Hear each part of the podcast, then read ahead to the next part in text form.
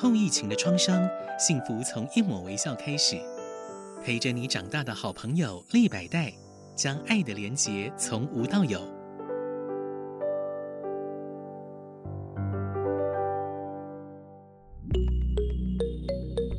博物馆开门。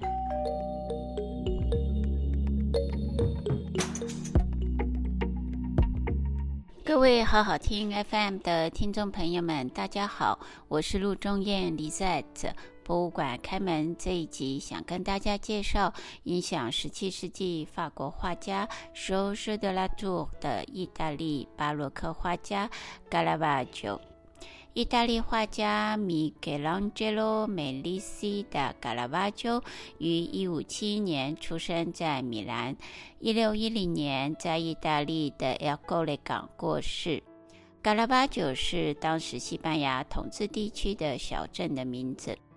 他的作品具有创新性，属于自然主义，内容有时残酷，善于运用明暗对比。他的名声改变了17世纪的绘画风格，影响了许多伟大的画家。1600年代初期，他的声誉获得了许多的委托，但随后进入了困境。六年之后，他在决斗中打死了对手后，离开罗马。余生呢，就在意大利南方的那不勒斯、地中海中心的岛国马耳他和西西里岛流亡，直到一六一零年三十八岁去世。过世之后，他长期被遗忘，直到十世纪初，他的才华才得到了认可。许多以他为主题的小说、电影、展览和出版应运而生。他幸存的作品不是很多。他在一五七一年九月二十九日出生在意大利北方米兰的桑达玛利亚德拉巴塞雷亚教区。父亲费尔莫梅利西和母亲露西亚阿拉多里都居住在这个教区，属于享有盛名的中产阶级。他的出生日期和地点，一直到二零零七年，米兰教区的历史档案才发现他的出生证明。教父是米兰的贵族，出生后的第二天，在米兰地区的圣史蒂芬大教堂受洗。父亲可能曾经任职大教堂或经营小型的建筑公司。外祖父是受人尊敬的测量师。他的同父异母的妹妹有一位，还有两个弟弟，还有一个妹妹。一五七六年，疫情袭击了米兰，全家因此前往了卡拉瓦乔镇避难。不幸的疾病还是在一五七七年带走了他的父亲、祖父和弟弟的生命。一五八四年，母亲和四个幸存的孩子回到了米兰的隆巴德首府。十三岁，他加入了意大利文艺复兴后期威尼斯画派的代表画家提西亚诺的弟子西莫内·贝德萨诺的工作室。母亲在一五八四年为他签署了学徒合同。四年的学徒生涯，学习素描、油画、壁画，对肖像画和静物画尤其感到兴趣。同时，也受到意大利文艺复兴在米兰的隆巴德学派富有表现力、重视光、真实细节的风格的影响。他也在米兰和附近的小镇研究。威尼斯和博洛尼亚画家的作品。此外，达文西曾经从1482到1499和1500间，在米兰；1508年到1513年，也曾经在米兰为圣玛利亚感恩教堂和多明克会修道院的食堂创作大型的壁画《最后的晚餐》。这个作品也有可能影响到卡拉瓦乔。Roberto Longhi 是第一位研究卡拉瓦乔的意大利艺术史学家。他认为卡拉瓦乔的风格除了受到隆巴德学派的影响，还有其他像 Bergame、Brescia、Cremona 和米兰的大师的影响。卡拉瓦乔对阴影和光线的对比的表现，应该也有受到拉斐尔在一五一四年为梵蒂冈宗座宫所创作的《圣伯多禄或是》等湿壁画的影响。他赴罗马旅途中曾经经过博洛尼亚，因此也有可能受到另外一位画家阿尼巴列·卡拉奇的影响。天主教宗教改革对卡拉瓦乔的风格有什么影响呢？他的创作与天主教宗教改革有密切的关系。他的学徒生涯初期正逢宗教改革，起始者是罗马天主教会的枢机桑达嘎罗博雷梅奥。这位在一六一零年被封为圣人的神学家，在一五六零到一五六五的时候，曾经担任公务卿主教，也曾经主持特兰多的大公会议。担任米兰总教区主教的时候，执行了严格的特兰多教令，拆除了米兰主教堂的装饰，改革了宗教教团，迫害女巫和异端。他以教会之名对米兰行使法律和道德权威的管制。特兰多大公会议是天主教会在一五四五到一五六三年间在北意大利的特兰多和博洛尼亚召开的大公会议。马丁路德发起宗教改革之后呢，天主教举行大会对抗宗教改革。除了法令，大会对于新教谴责，并且定义何为异端，也澄清天主教会的教义和教导，包括宗教经典、圣传、原罪、弥撒、敬奉等等。大会在一五四五到一五六三年间，在特兰多开了二十五次会议；一五四七年在博洛尼亚则开了十一次会议。这个宗教权威对图像的控制，影响到了年轻的卡拉瓦乔。他的宗教场景作品的风格有助于将信仰融入日常生活。例如，他曾经描绘过像使徒赤脚的肮脏脚的穷人，融合朴素的古代与简单的当代服饰。现在，李再来跟大家介绍卡拉瓦乔的罗马时期，介于一五九二到一六零六。他离开了西莫内·贝蒂萨诺的工作室之后，在一五八九年返回卡拉瓦乔。同年，他的母亲去世了。一五九二年，他分了家族继承权后，就前往罗马。这个时候的罗马，因为特兰多大会和天主教宗教改革而充满活力，有许多巴洛克的新建筑都在施工。他在罗马的最初几年是贫困的。最早出售的三幅画作包括创作于一五九三年到一五九五年间的两幅蜥蜴咬伤男孩，分别现在典藏在佛罗伦斯的 Fondazione Roberto Longhi 以及伦敦的 National Gallery。另一幅是一五九二到一五九三年间创作的剥水果的男孩。这个作品可能是第一幅已经。知道他最早的风俗画。这个时候，他进入了罗兰索·咖里的工作室，与画家 Prospero Orsi、建筑师 Onorio Longhi，还有西西里画家 Mario Minidi 成为朋友，相互的扶持，还结识了罗马名交际花 Filippo Melandroni，成为他的模特。随后呢，他进入了更好的 a n t i v e d u t 多格拉马蒂卡的工作室，他诠释宗教和历史主题的创新风格引起了关注。他与文艺复兴古典理想的差异在于，他使神圣变得人性化，更接近普通的信徒。一六零二年，他受法国红衣主教马蒂奥·冈达雷里委托，画了圣马太和天使，扩展了他的影响力。还有一五九九到一六零零年的圣马太的职业，成为后期被模仿的风格。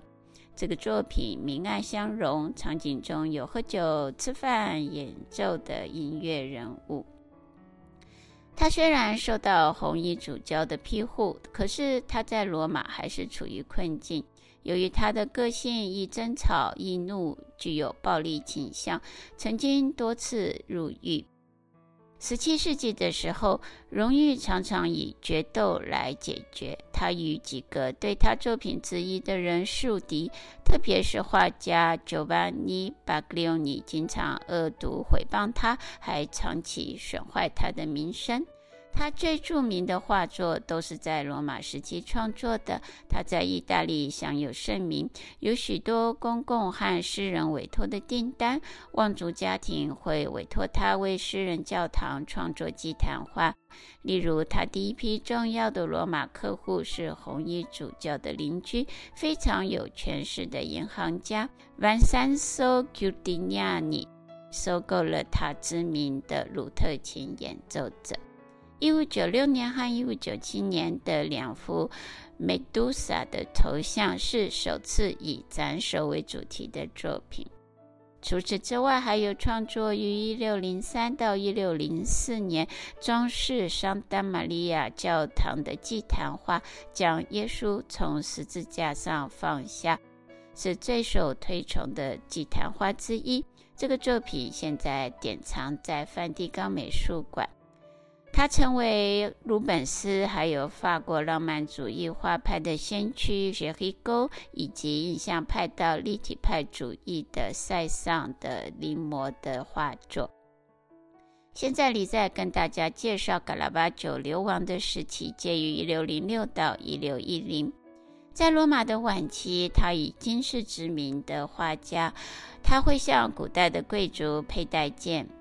这个时候，他受红衣主教 Del Monte 贵族家族的礼遇，在两幅作品《圣马窦蒙召》和绘于一五九九到一六零零年的《圣马窦训道》这个作品中，他画了一六零零年的剑。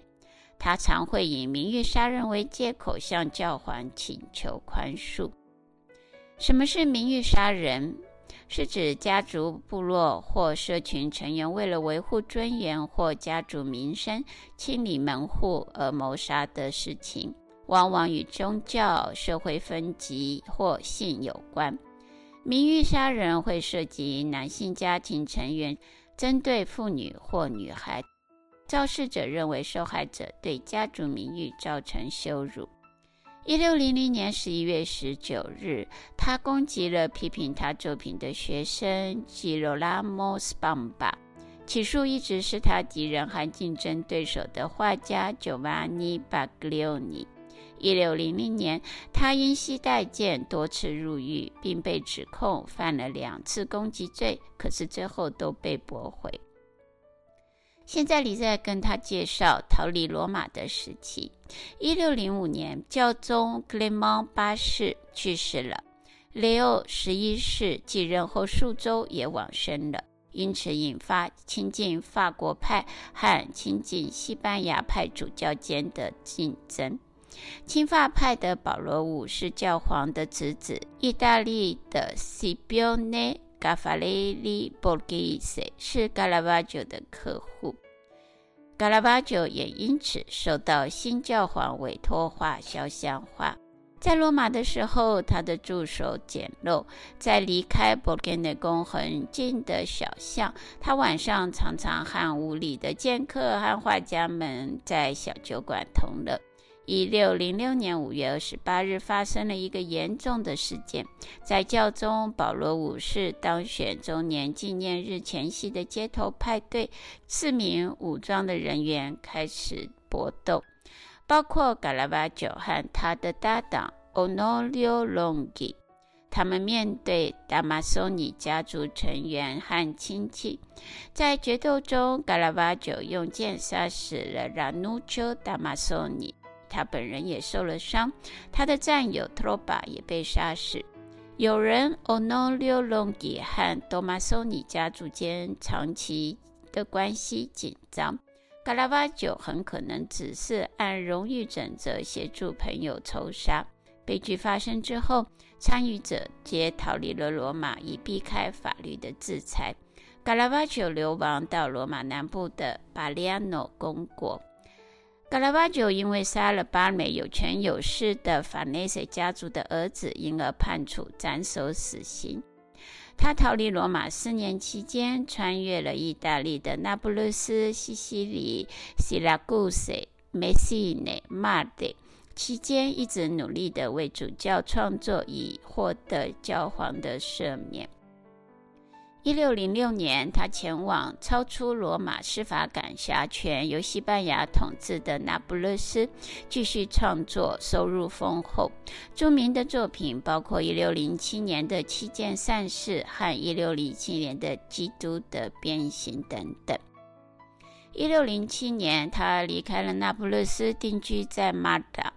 一六零八年，他被授予圣路撒冷圣约翰勋章的马达骑士。然而，同年晚上，在争吵中，他卷入了一群试图强行闯入大教堂管风琴师家中的事件。入狱以后呢，他以绳索逃脱。之后，他的骑士团的名声就被除名了。离开了马达之后，他抵达了西西里岛的西拉古萨。一六零九年回到那不勒斯后，曾经被袭击重伤。现在李再来跟大家介绍他的死亡沉迷的原因。一六一零年七月，多亏红衣主教 Cibio Borghese，，教宗终于赦免了他的罪。他离开了那不勒斯，前往接近罗马的地方。他登上了小船，前往港口，随身携带几幅圣红衣主教的画，其他的画就留在那不勒斯。他在阿尔巴诺拉西亚雷停留的时候，海湾驻军逮捕了他，入狱两天。返回罗马前，他不幸死在路途之中。一六一零年七月十八日，他在医院去世，只有三十八岁。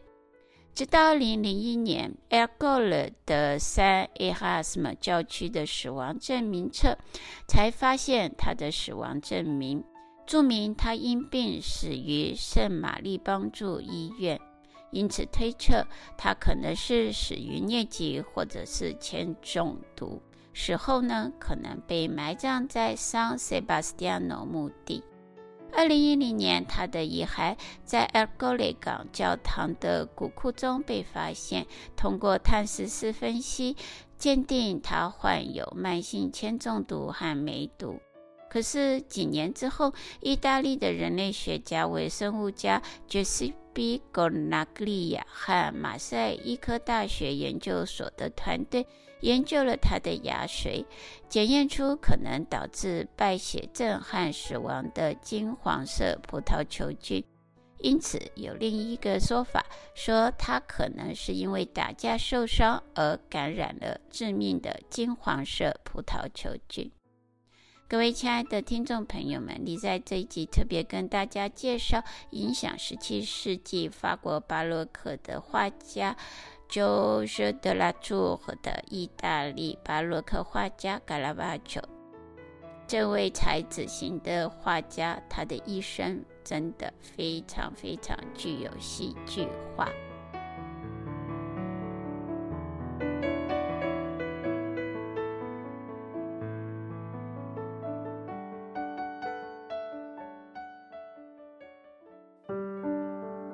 情的创伤，幸福从一抹微笑开始。陪着你长大的好朋友立百代，将爱的连结从无到有。